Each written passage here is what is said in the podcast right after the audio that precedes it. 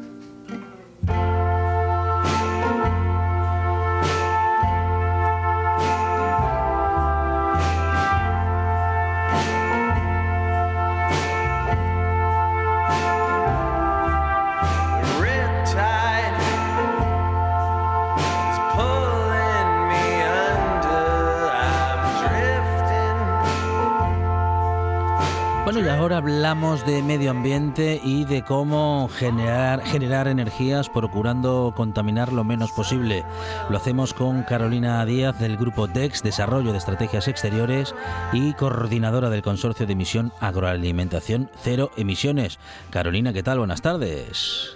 Buenas tardes, Alejandro, ¿qué tal? Muy bien, muy bien. Bienvenida a nuestra a esta buena tarde. Justamente uno de los temas que tratábamos hoy en nuestra primera hora en la nuestra tertulia de actualidad eh, de los miércoles hablaba y en ella hablábamos y comentábamos que no existe prácticamente manera de generar energía, de hacer, bueno, y en este caso de generar la energía que se necesita para eh, bueno, pues para el trabajo agrario.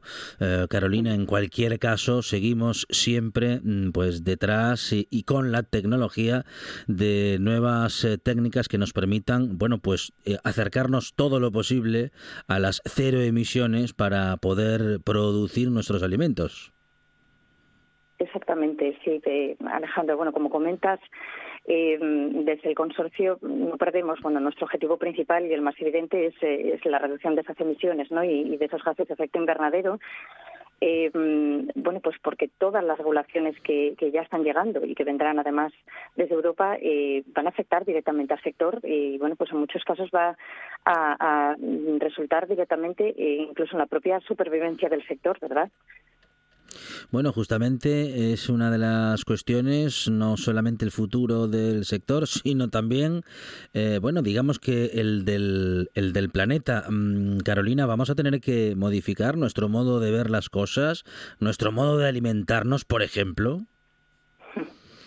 Eh, a ver, eh, realmente desde la misión, bueno, lo que lo que sí que estamos haciendo es eh, ahondar en líneas, eh, líneas de, investigación científica eh, y de innovación que lo que haga sea, mm, bueno, pues aportar posibles soluciones, ¿no? Es decir, a, todos los problemas, pues ya sea de tipo ambiental, como comentabas, o, incluso económico, en algunos casos, ¿no? intentar dar solución, aunque, bueno, en, en, muchos casos es difícil, ¿no? tal como, como están cambiando las cosas de rápido, es eh, difícil poder prever ¿no? cómo va a ser eh, el futuro en muchos casos, pero sí que vamos viendo, sobre todo, bueno, pues al final intentando llegar hasta incluso un punto de demostración ¿no? de todas las líneas de investigación que parece que, tienen mayor potencial y, que pueden tener un mayor futuro, pues eh, como por ejemplo, bueno, pues intentar incidir sobre la alimentación de los animales o incluso cuestiones como, como mm, su bienestar, ¿no? Eh, pueden, pueden afectar. Eh, a todo lo relativo a las emisiones o, cuestiones, por ejemplo, como eh, aplicar los principios de la economía circular, es decir, vamos a intentar aprovechar todos los residuos o valorizar los subproductos que se generan, intentar reintroducirlos de nuevo en, la cadena, ¿no? de, digamos, de suministro para, bueno, pues generar el menor impacto posible. Bueno, justamente este consorcio tiene que trabajar definiendo, valga la repetición, las líneas de trabajo que se van a seguir en esa estructura común que les puede permitir participar en proyectos de innovación internacional. Eh, ¿Por qué países o por qué administraciones está formado ese, este consorcio? Bueno, pues este consorcio es, nuestro segundo año de andadura. Eh, ya nació de la primera convocatoria de misiones científicas del Principado de Asturias, que lanzó la Consejería de Ciencia e Innovación en el año 2020, me parece. Eh, arrancamos nuestro camino en el 21. Eh, estamos formados, conformados, bueno, pues eh, por los principales centros de investigación y tecnológicos de la región, como pueden ser el SERIDA, el IPLA, el INCAR, CETEMAS, eh, el Indurot, eh, bueno, somos 17 socios, o sea que imagínate la envergadura, ¿no? Fundación CETIC, Idonial, también están representadas algunas de las principales eh, empresas del sector, están Central Lechera Asturiana, Corporación Alimentaria Peña Santa, CAPSA, está también la denominación de origen protegida de Asturias, es decir, somos una representación bastante importante ¿no? del, del sector agroalimentario y forestal de, esta región. Bueno, justamente hablamos de una organización de estas que justamente trabajan por el futuro del planeta y por eh, investigar y por encontrar nuevas formas de producir. Eh, decía hace un momento, eh, bueno, pues que a lo mejor tenemos que modificar nuestro modo de ver las cosas respecto de comer, bueno, vamos a decir que mm, sin tener en cuenta lo económico, mm, lo que queremos o lo que queramos cuando, cuando queramos. Esto pues probablemente con el tiempo mm, tenga que modificarse. Decías que bueno, no podemos ver el futuro en toda su extensión, pero que en cualquier caso vuestro trabajo está centrado en estos tres sectores, el lácteo, el sidrero y el forestal. Exactamente, sí. Pues a ver, el motivo de centrarnos ¿no? en, estos tres sectores, eh, primeramente por, eh, por la importancia ¿no? a nivel económico que tienen en nuestra región, pero luego también por el gran potencial que tienen ¿no? en, todo lo relativo al desarrollo de, como hablábamos, de la economía circular, de, la reducción de emisiones, eh, también por la importancia del impacto ¿no? que va a tener en, en nuestro territorio eh, toda la reducción, ¿no? toda, toda digamos, esta esta sostenibilidad eh, a la que podemos llegar, la importancia en cuanto a creación de riqueza, de empleo, equilibrio del territorio, ha sido un poco lo que nos ha motivado a, focalizarnos ¿no? por el momento en estos, en estos tres sectores. Bueno, el trabajo de estos dos últimos años seguramente eh, continuará. ¿Cuál es la dirección en la que trabaja el consorcio en este momento y cuáles son las previsiones para, para este año o para los próximos años?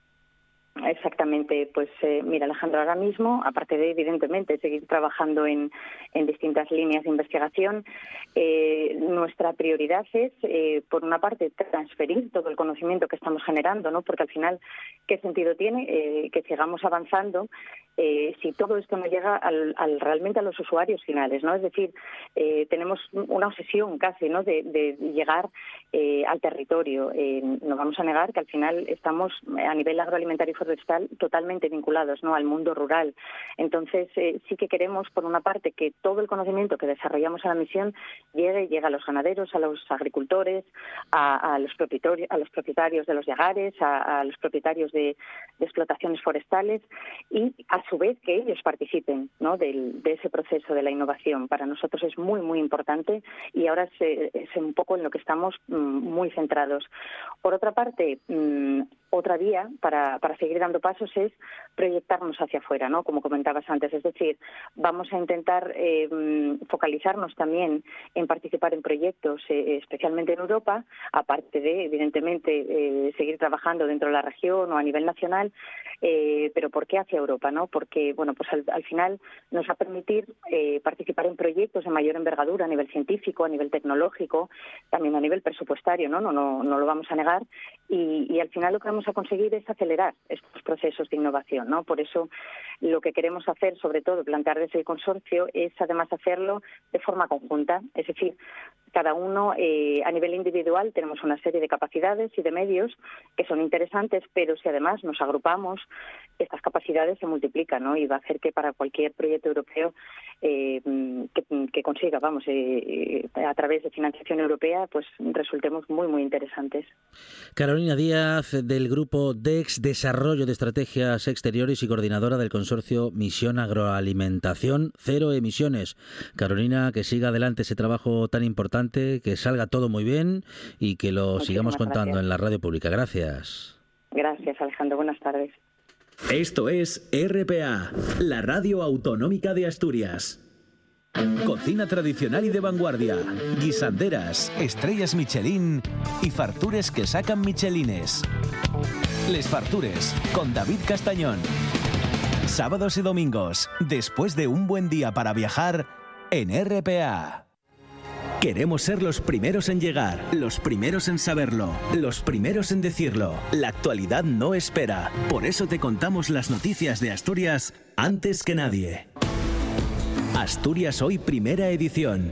De lunes a viernes a las 7 de la mañana. ¿Es un documental sobre lobos? No, hija, no. ¿Es una película de terror? No, hija, no. Entonces, ¿qué es? Como no se hace con él, porque lo, había primero, o sea, se quedó como parado. Noche de Lobos. Tu lugar de encuentro con el rock and roll y el heavy metal en RPA. La madrugada del domingo al lunes de 12 a 2 de la mañana. Noche de Lobos. Hombre, que, que vengan, que vengan. Y como lo habían venido todo, se guardó al más pequeño, pero no lo había devuelto antes, porque se lo había traído.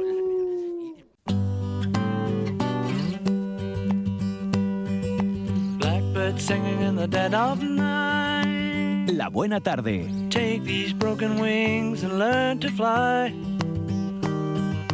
All your life.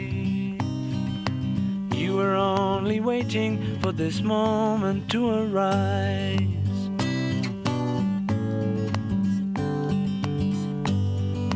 Blackbird singing in the dead of night. Take these sunken eyes and learn to see all your life. You were only waiting for this moment to be free. La naturaleza y el medio ambiente, tema de conversación que hemos tenido hace unos minutos, también lo hemos eh, abordado en nuestra tertulia y ahora lo hacemos Monchi Álvarez con Amador Vázquez. Amador, ¿qué tal? Buenas tardes. Hola. Buenas tardes. Ahí estamos, ¿eh? Con, ahí y aquí, con Amador y con Monchi Álvarez y Amador, que es ornitólogo eh, integrante del colectivo ornitológico Carballera del Tragamón, dicen que presidente. Y también... Las malas lenguas. Eso dicen. Eso dicen. Y también, eh, decía yo, responsable responsable de Picatura Naturaleza, ¿Digo bien? Sí, eso con, da igual, las, dos, las, dos, ¿Y qué pasa en Picatura en estos días? Bueno, eh, estamos a expensas de este cambio de tiempo ya, mm. por fin. Sí. Por fin ya ha llegado, digamos, un poquito el, invierno, ya está ahí a la vuelta a la llegó, llegó la fresca. de la esquina, pero ya, ya estamos en tiempo invernal y bueno, tenemos programada una salida de rastreo el sábado, veremos a ver en qué queda, en, en Montedeva, que es una zona muy cercana de Gijón y muy guapa porque tenemos ahí unos pequeños bosquecillos autóctonos, hay mucho eucalipto, también hay pino, pero bueno, es una zona bastante interesante para la fauna, ¿eh? se puede ver casi de todo aves muchísimas y luego pues bueno se puede rastrear jabalíes zorros corzos un poquito una fauna ya un poquito más más mayor no y nada ahí estaremos eh, animando un poquito a que la gente pues eh, conozca eso pues los animalillos la fauna que tiene cerca. Y con el colectivo mañana jueves tenemos eh, volvemos a retomar el conoce las aves de tu barrio que es un programa que iniciamos este año pues bueno para llevar a la gente a los barrios de la ciudad, las, los jardines de la ciudad y bueno, enseñarles un poquito eh, todas esas aves que pueden ver, que no son pocas las que hay en los parques de la ciudad. Entonces, bueno, mañana estaremos en el polígono de Pumarín eh, con, con la asociación, bueno, con un proyecto que está haciendo ahí el instituto con la asociación de vecinos que están poniendo pues comederos y cajas nido en el parque en los parques de esa zona, pues bueno, para favorecer la biodiversidad, para que los críos, pues bueno, vean de cerca y demás. Y ahí estaremos con nuestra salida de observación de aves eh, del entorno de aves de tu barrio. ¿eh? Muy bien, muy bien. Bueno, vamos a acercarnos a la, a la naturaleza como lo hacemos en estos minutos con Amador Vázquez a través de los sonidos, como es en este caso este que escuchamos.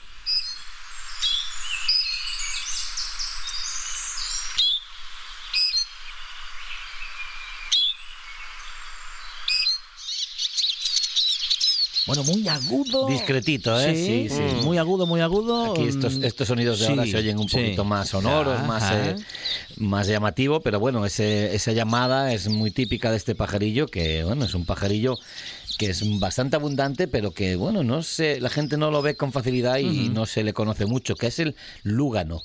El lúgano, que en asturiano lo conocemos como el úbano.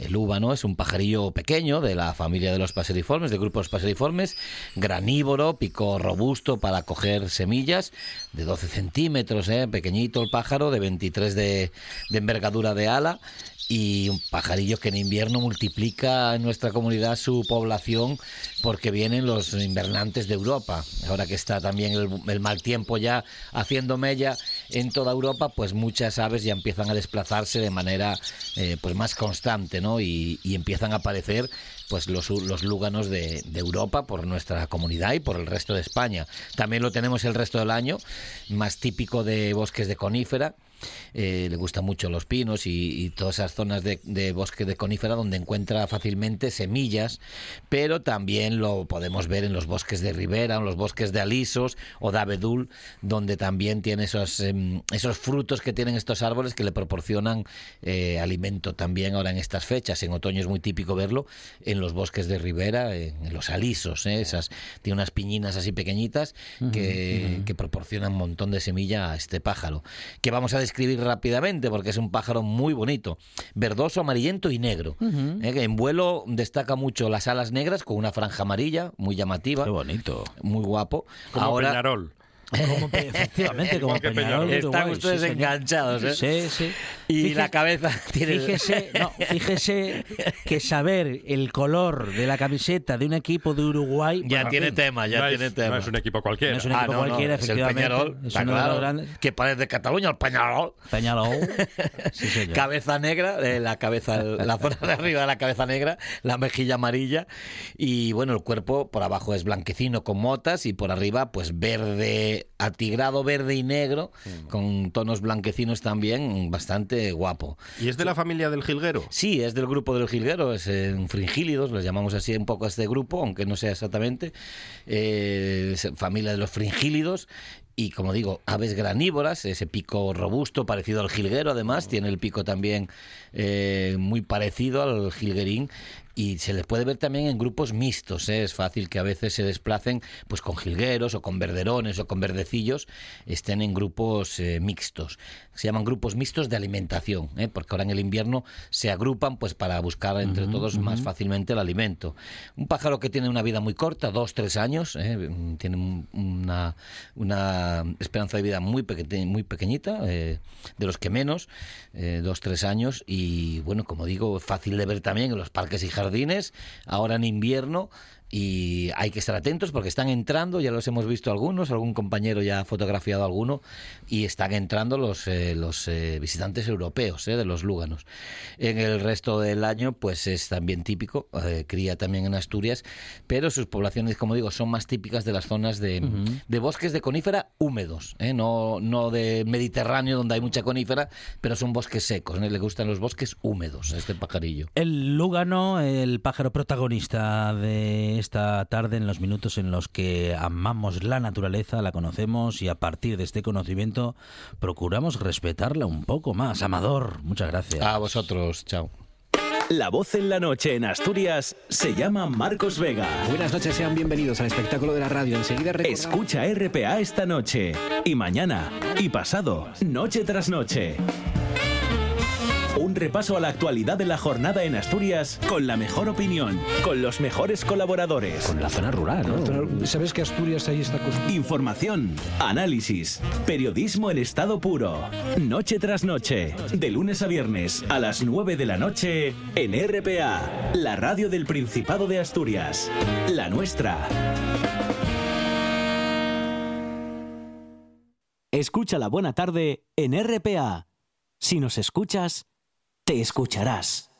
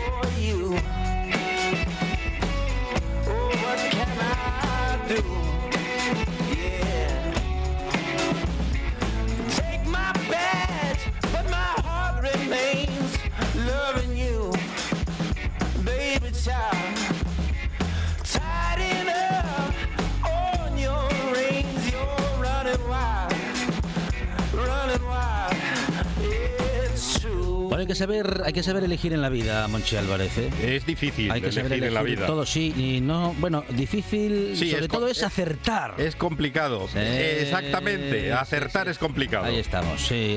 por ejemplo, a ver, eh, yo no suelo acertar en la combinación de la de la ropa. quiniela. No, de la Ah, ropa. de por la ropa. Sí, no, de la No, quiniela- yo no, no, tengo, tampoco. No tengo ningún problema con la, eh, combinar la ropa. Le da igual. Porque a mí me da igual que me digan el marrón no va con el negro.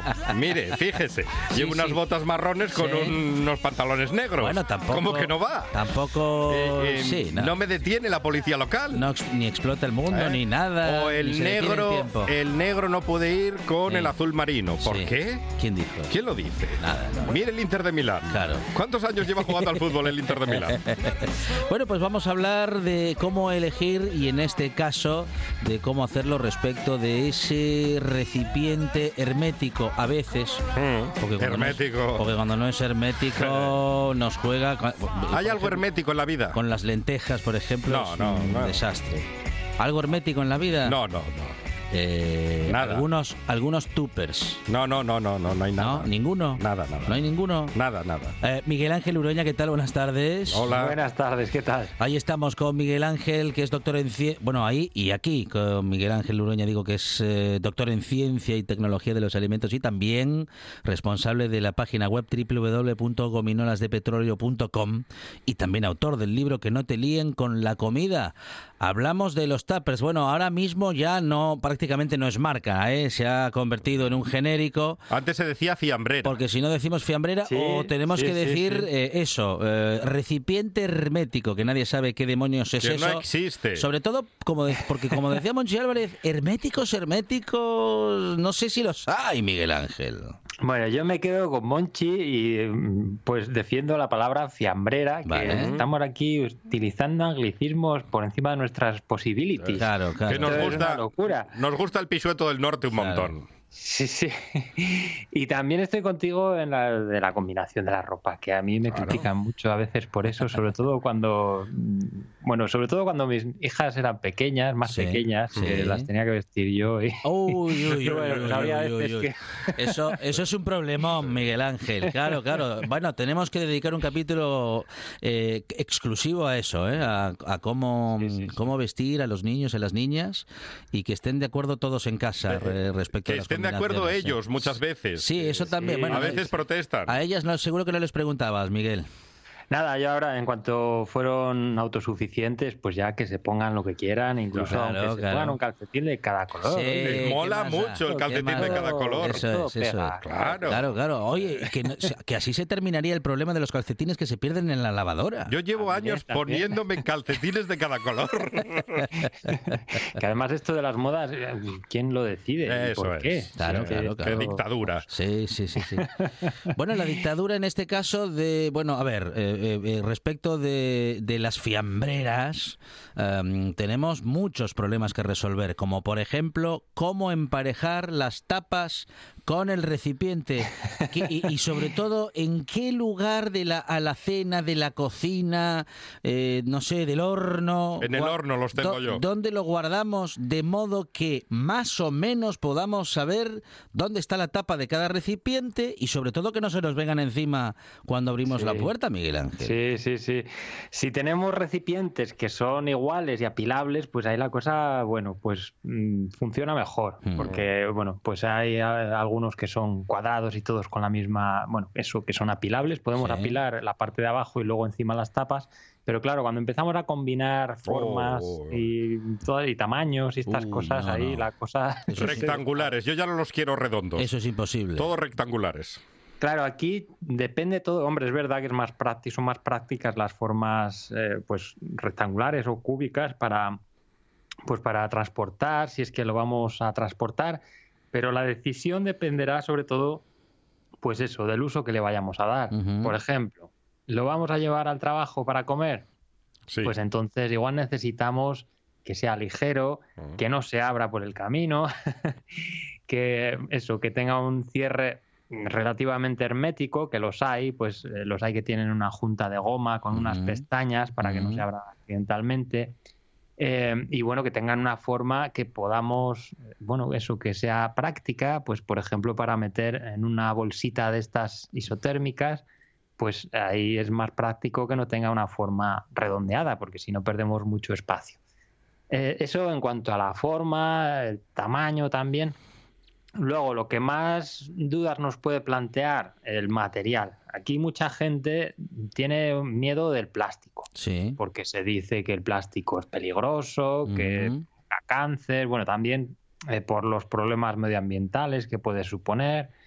Eh, aquí hay que decir, bueno, normalmente lo que encontraremos será básicamente eh, tres tipos de recipientes de, fiambreras, eh, tres tipos de materiales. De plástico, que son los más comunes, de metal, que suelen ser de acero, antes eran de aluminio, sobre todo las fiambreras esas que llevábamos al campo, Mm. que tenían dos plantas, dos, dos pisos, donde abajo metíamos la tortilla y Oh. encima los filetes empanados, Maravillosas. pues esas, que todavía queda alguna por ahí, esas eran de aluminio. Mm. Y ahí, bueno, pues eh, plantean algunos problemas, son más ligeras que las de acero, pero bueno, pues pueden tener interacciones con los alimentos, por ejemplo, en- con alimentos ácidos, pues pueden ceder parte del aluminio a, a esos alimentos. Esto no significa que vayamos a morir, pero bueno, es más seguro y, y mucho más eh, duradero y más limpio el acero inoxidable que, que el aluminio que es el acero inoxidable, es lo que se utiliza ahora en, en estos envases de metal. Y por último tenemos los tuppers de vidrio. Sí. ¿Qué hacemos? Pues aquí, eh, claro, depende un poco de lo mismo, de nuestras necesidades, de nuestros miedos y tenemos que valorar pues que todos ellos, cada uno de ellos tiene unas ventajas y tiene unos inconvenientes. Eh, algunos son muy obvios, por ejemplo, eh, pues el plástico se puede meter en el microondas, Ya. es muy ligero, y dura relativamente bastante, pero es el que menos vida útil tiene a la vez. Eh, dura menos que el vidrio, dura menos que el metal, sobre todo porque el plástico se va degradando a medida que pasa el tiempo y porque también pues, se puede ir rayando si lo lavamos en el lavavajillas, si lo lavamos, si lo frotamos con un estropajo, si lo rayamos con los cubiertos.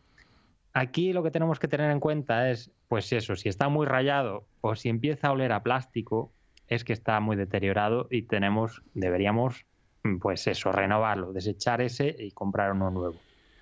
Que hay veces que eso, empieza a oler aquello a plástico. Claro, a ver, a ver, a ver. y, un día, y un día tenemos, o, o si no esta Sí, misma tarde, un día sí. tenemos que hablar de los macarrones con chorizo. Ah, sí, sí, sí. Y, Y- y y el cómo, y cómo queda ahí. dejan, dejan allí los macarrones con chorizo, una especie de pintura rupestre que no se va del tupper de plástico. Bueno, hablando de tomar decisiones, hay que tomar a veces la dura decisión de tirar, ah, vamos, de, de tirar un tupper, que claro, en algún momento hay que hacerlo, Miguel Ángel. Bueno, podemos destinarlo también para otros usos. Claro. Pues para meter las pinturas de los niños, Claro, para poner una maceta, para Bien. bueno, para otras cosas, Vale, pero no para meter alimentos. Eso es. Pero eso por, es. por qué no sale Eh. lo de los macarrones con chorizo? No hay manera. Ese, Pues- ese- ese fabricante que dice que con una gotita de No, se no. desengrasa todo, nunca lavó un tupper con tomate. Ya, ya, sí, no, y sin tomate, porque, porque para lavar un tupper a mano hay, Sí, que sí. echarle, hay que echarle valor y tiempo. Eh, y con unos detergentes sale mejor que con otros. Eh, aquí el plástico lo que ocurre es que es poroso, entonces pues en esos poros quedan incrustados los pigmentos del tomate eh, y bueno, pues es lo que ocurre, que al final no sale eso ni, vamos, ni con un lanzallamas. Y bueno, pues en estos casos convendría desecharlo eh, o utilizar otros tipos de fiambreras para este fin.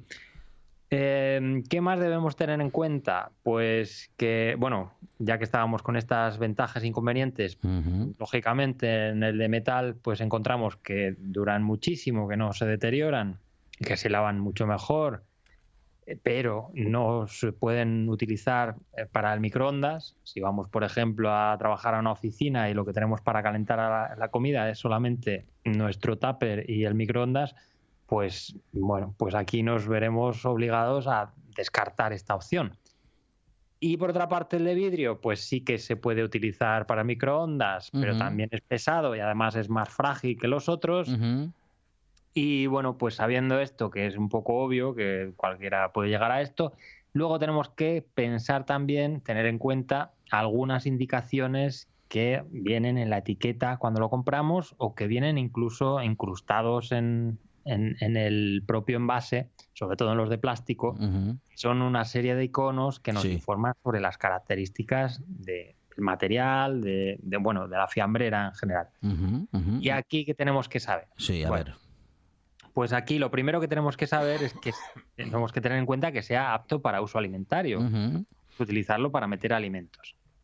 Eh, esto se indica normalmente o con una frase o con un icono que es una figurita que seguro que hemos visto en muchos sitios, que es un dibujo de una copa y un tenedor.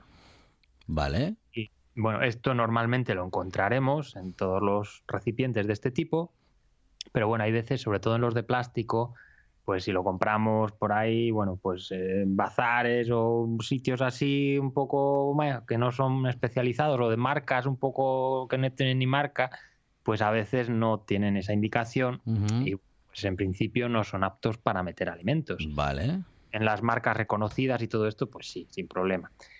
Eh, eso por una parte. Luego, ¿qué más indicaciones podemos encontrar? Pues otra indicación es un triangulito formado por flechas en el que vemos dentro del triángulo un, un número.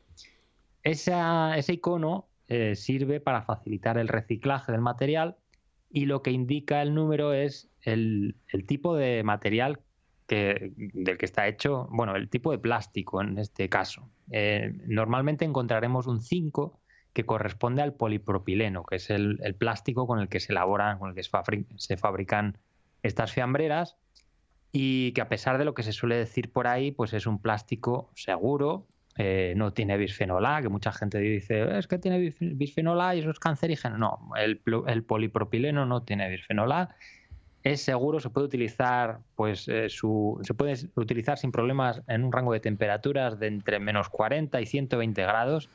O sea que podemos utilizarlo para congelar los alimentos o podemos utilizarlo para calentar en el microondas. Y, bueno, pues eso no, no supone problema. Eh, para calentar en el microondas, hombre, pues el plástico no es lo más recomendable, aunque no supone, no plantea problemas para la salud, pero bueno, pues se puede deformar. Eh, también si la temperatura es muy, muy, muy alta, pues puede acabar migrando sustancias a los alimentos. Pero antes de aprobar un plástico para este fin, pues se realizan estudios de migración de sustancias precisamente para que no suponga un riesgo para la salud. Em, hasta ahí el material. ¿Qué más iconos podemos encontrar? Pues normalmente otros dos. Eh, bueno, a veces la temperatura de uso también viene indicada en un icono. Y los otros dos em, eh, iconos que podemos encontrar, pues eh, si es apto para el lavavajillas y si es apto para calentar en el microondas. Que bueno, el plástico normalmente sí, para, bueno, a veces no es apto para el lavavajillas porque el calor, sobre todo algunas tapaderas, se pueden deformar.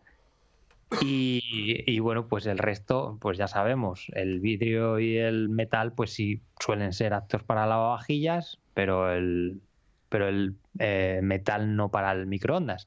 Así que bueno, pues ya veis, una mezcla de obviedades y algunas cosas que, bueno, espero haber aclarado por si había alguna duda. Y al final lo que tenemos que tener en cuenta, pues eso, son las necesidades que tenemos, para Ujú. qué vamos a utilizar esta fiambrera, si es para Ujú. ir al trabajo, pues ya digo, igual necesitamos pues que se pueda calentar en microondas, que no pese mucho, que sea resistente. Ujú. Y claro, aquí gana el plástico frente a las otras opciones. Yo hace tiempo que por una cuestión, bueno, justamente, porque son un poco más herméticos o casi del todo, Apostó por el vidrio. estoy por el cristal, sí, sí, estoy por el- los de vidrio, Bueno, que, tienen ese tipo de tapa, como, que tienen como una pestaña y aquello Bien. cierra un poco mejor, bueno, incluso casi de manera, casi hermético, Miguel Ángel, porque es que a veces eh, los otros que aseguran ser herméticos, lo que son líquidos, eh, bueno, pues se filtran, ¿eh? Sí, además en los de plástico, pues eso, la tapadera se acaba deformando. Claro. eh, si lo lavamos, por ejemplo, en lavavajillas, con el calor se acaba deformando y acaba perdiendo esa hermeticidad. Y los de vidrio, pues sí que tienen más resistencia. La única pega en este sentido, pues eso, es que son más pesados y que, bueno, también pueden ser más frágiles, aunque normalmente son gruesos, aunque les demos un golpe no se van a romper. Eh, sí pueden ser más frágiles, por ejemplo, si los utilizamos para congelar y luego sacamos la comida del Ajá. congelador y la metemos directamente al microondas. Mm. Es decir, el choque térmico sí puede hacer que se rompa, pero bueno, esto poca gente lo hace, creo Sí, yo, no lo sí, sé. Sí, sí. Y bueno, pero vamos, que son cosas, pues eso, muy puntuales. Entonces sí, el de vidrio es una buena opción, el de metal es una buena opción y el de plástico es una buena opción. Vale, que, bueno. Tengo, Pues tengo otra duda, Miguel Ángel. A ver, Para aprovechar recipientes, Sí. ponemos ejemplos. Vamos a comprar eh, margarina o mantequilla o queso ligero, Sí, fresco vale. o un helado. Se acaba el helado Sí. y queremos reutilizar ese envase Sí, como tupper. sí. ¿Podemos y cuánto tiempo? Y si podemos, ¿cuánto tiempo podemos Ah, reutilizar ese ¿Usted envase? también es de los que guarda el recipiente del helado? Me llaman Diógenes en casa. bueno, esto, esto es la cultura del aprovechamiento. Hay que aprovecharlo que todo, sí, sí, sí. sí. Nuestras abuelas, bueno, por lo menos una de mis abuelas lo hacía muchísimo. De hecho, congelaba el caldo del cocido en el envase de, en, en Tetrabricks eh, vacíos. Esto ya es el- Primera Eh, bueno, división. era, bu- era, Era era, buena, era buena. vamos, excelente, buenísimo, claro, claro, os queda guardado perfecto. Entonces, hombre, aquí pues eh, eh, pues eh, depende, depende porque Claro, claro, no claro. todos los envases son iguales, los Mm, hay que mm. son pues por ejemplo más resistentes o más gruesos que otros y duran más tiempo. Los hay que bueno, se pueden lavar mejor y entonces no quedan restos del pero imagínate uno de queso fresco, por ejemplo, Claro. si lo queremos lavar, bueno, puede quedar bien, pero bueno, se podría, en, en realidad el material es el mismo, suele ser polipropileno. Y bueno, en principio podríamos usarlo. Sí, Ajá. sí, sí. Lo que sí. pasa que, bueno, que tenemos Mm. que cuidar eso, la higiene, que Claro, esté bien claro. limpio, Sí, sí. vigilar el deterioro porque su Mm. vida útil es Mm. mucho menor. sí. Sobre todo por eso, porque suelen ser mucho más finos, eh, no están preparados para este fin. Claro. Eh, y bueno, no sé yo si sería apto para albergar alimentos, desde luego sí. ¿Hasta cuántas Pero- veces? Yo te- hasta, tengo sí. uno de Cami del Mundial 82.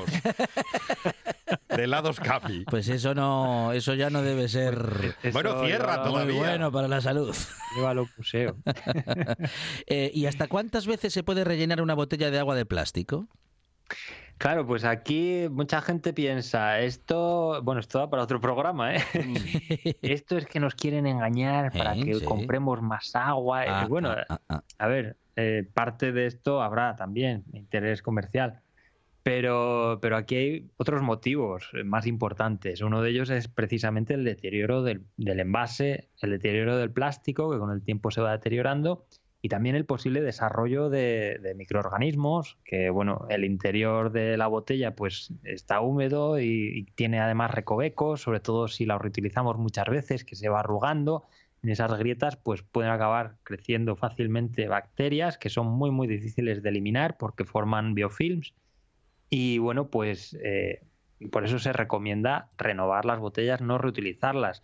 ¿Cuántas veces las podemos reutilizar? Bueno, pues los fabricantes recomiendan ninguna. Eh, pss, desde un punto de vista un poco más objetivo, Sí. pues, pues no lo sé, no lo sé, porque bueno, pues dependerá del uso que le demos. Claro. Pero también hay otro motivo que, pone, que, que supone un riesgo y es que metamos en esa botella eh, algún, alguna sustancia eh, peligrosa para la salud que provoque un accidente que así dicho puede parecer Sí, pues una sí. cosa muy extraña, pero cada año se producen accidentes por esta causa. Es decir, Mm. pues por ejemplo, tenemos un bar y hemos vaciado una botella de agua Sí. y tenemos que meter lejía en algún sitio y no tenemos dónde. Bueno, pues metemos la lejía en esa botella de agua. Sí.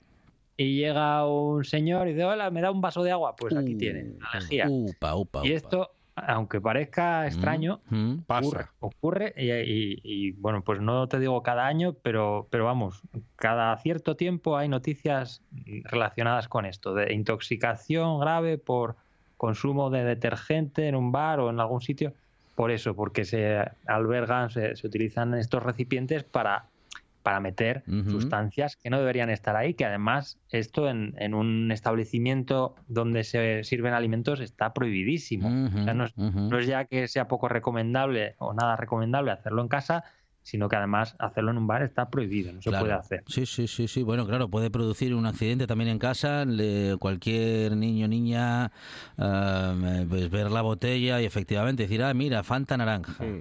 Y, Claro, es- o, o no, el Tang. ¿Se acuerda de, recuerda el? Tang, sí, que había que remover Tang de naranja, qué rico. polvos. Como el que bebían papá y mamá. Y claro, aquello igual, pues no sé, ahora no recuerdo algún líquido que pueda ser naranja y tóxico, pero bueno, puede, puede suceder un accidente, mm, bueno, eh, entre grave y preocupante, Miguel A mí me pasó sí, con el orujo una vez, que confundí orujo con agua. Sí. Pues, pues sí, también pasa. También ha pasado, pues hace poco me contaron una anécdota actual de, de un niño que le pasó eso, de beber eh, de una botella de agua orujo, pensando que era agua. claro, y como tenía sed, pues se bebió ahí un buen lingotazo. Sí, sí, sí. Y ahora fala galego el niño. Entonces, bueno, pues eso, en, en casa lo que se recomienda es eh, no utilizar estos recipientes para meter sustancias peligrosas y además esas sustancias peligrosas pues mantenerlas alejadas en un, en un sitio específico y alejadas de eso, del alcance de los niños. Y en las empresas alimentarias, sea un bar o sea una industria, pues eso tiene que ser así, o sea, tiene que hacerse por ley. Tiene que meterse en un armario específico y eso en recipientes específicos. Miguel Ángel Urueña, con todos los consejos eh, de los que hemos sido capaces hoy de, bueno, de sonsacarle eh, respecto de los recipientes, tipos de recipiente para utilizar, conveniencia o no de hacerlo respecto de, bueno, pues de utilizarlo para los alimentos, claro, que es nuestra materia cada vez que hablamos con Miguel Ángel Urueña, doctor en ciencia y tecnología de los alimentos, también responsable de la página web www.cominolasdepetróleo.com y autor del libro Que no te líen con la. Miguel Ángel, gracias. Un abrazo. Muchas gracias. Un abrazo. Cocina tradicional y de vanguardia, guisanderas, estrellas Michelin y fartures que sacan Michelines. Les Fartures con David Castañón. Sábados y domingos, después de un buen día para viajar en RPA. Queremos ser los primeros en llegar, los primeros en saberlo, los primeros en decirlo. La actualidad no espera. Por eso te contamos las noticias de Asturias antes que nadie. Asturias Hoy Primera Edición. De lunes a viernes a las 7 de la mañana.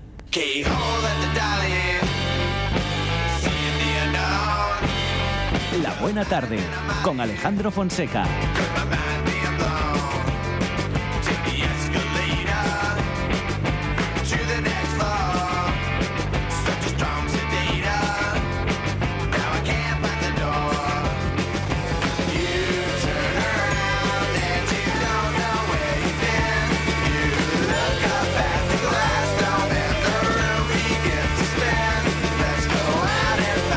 A hablar ahora de la asociación Cuanta Ya, que se ha creado en, el- en agosto de 2007 y que después de 15 años de andadura continúa.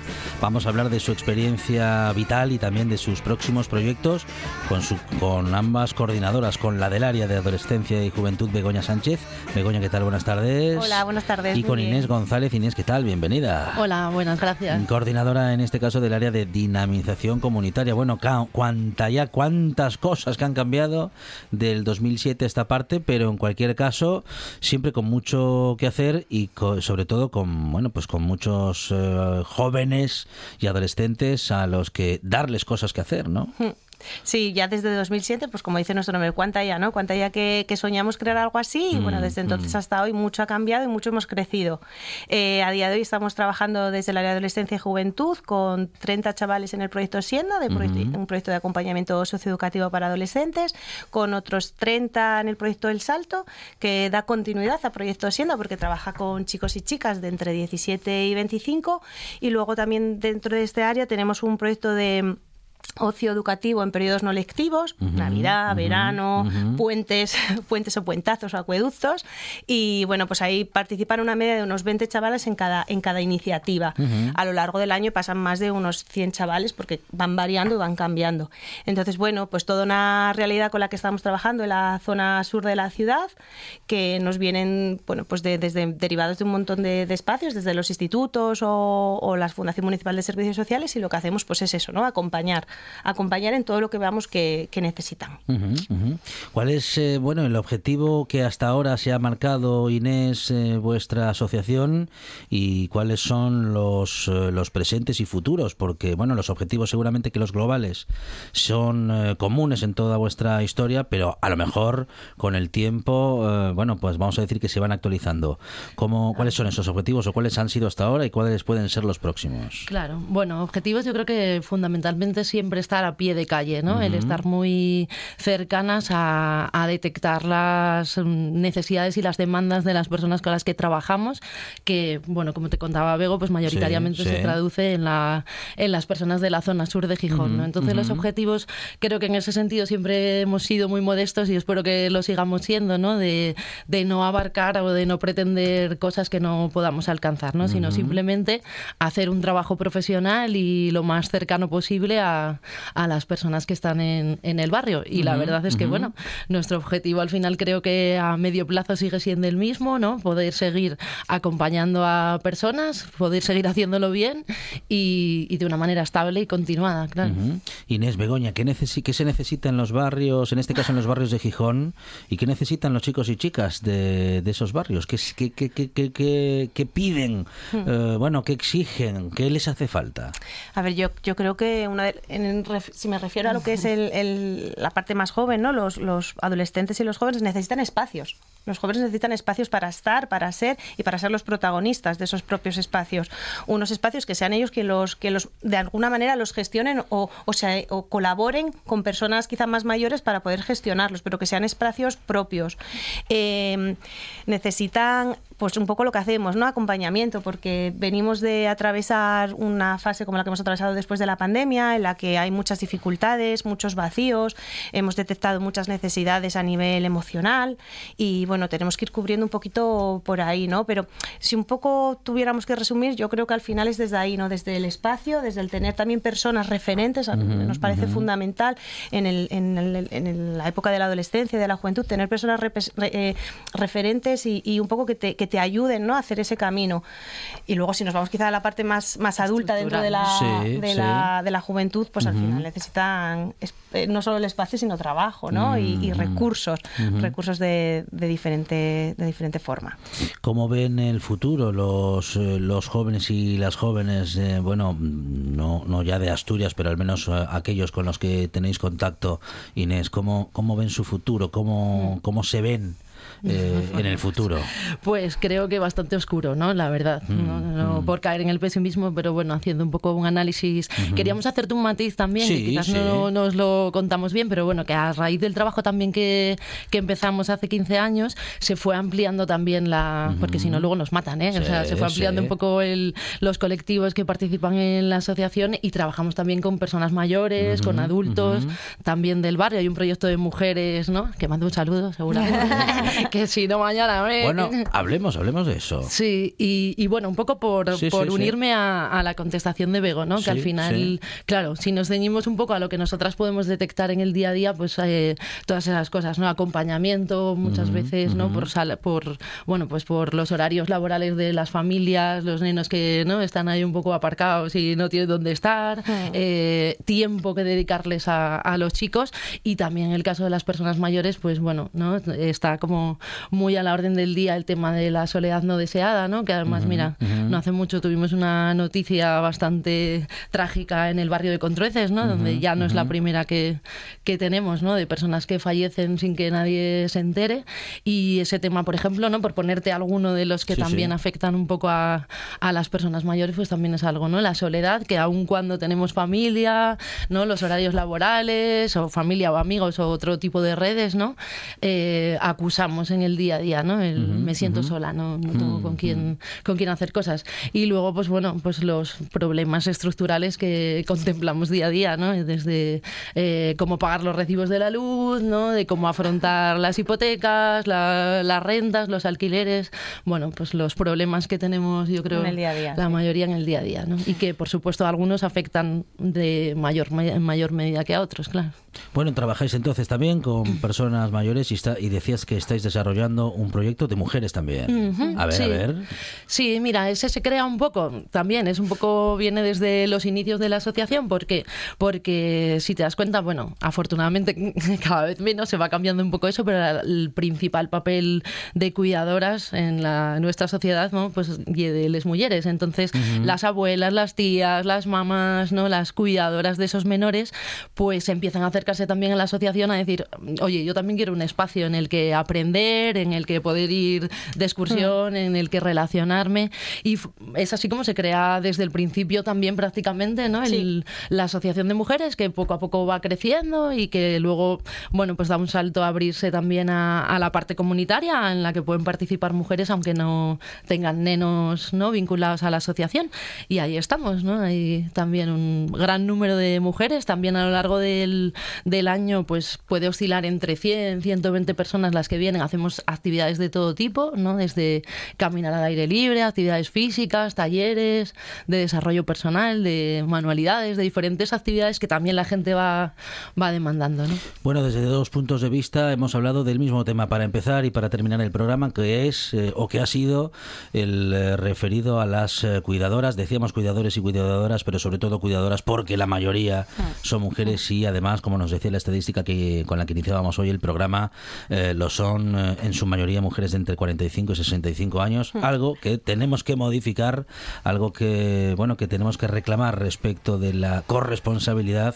Lo hemos hecho con, eh, con lo educativo respecto de niños y niñas y la corresponsabilidad en su educación, pues también lo tenemos que hacer con este con bueno pues con este tipo de obligaciones o de responsabilidades. En todo caso, hemos hablado pues en estos minutos de la actividad, de la historia y del proyecto actual de Ya, una asociación que con 15 años de historia sigue hacia adelante con Begoña Sánchez e Inés González. Eh, Begoña, muchísimas gracias. Gracias a vosotros Inés, gracias, enhorabuena. Gracias. igualmente.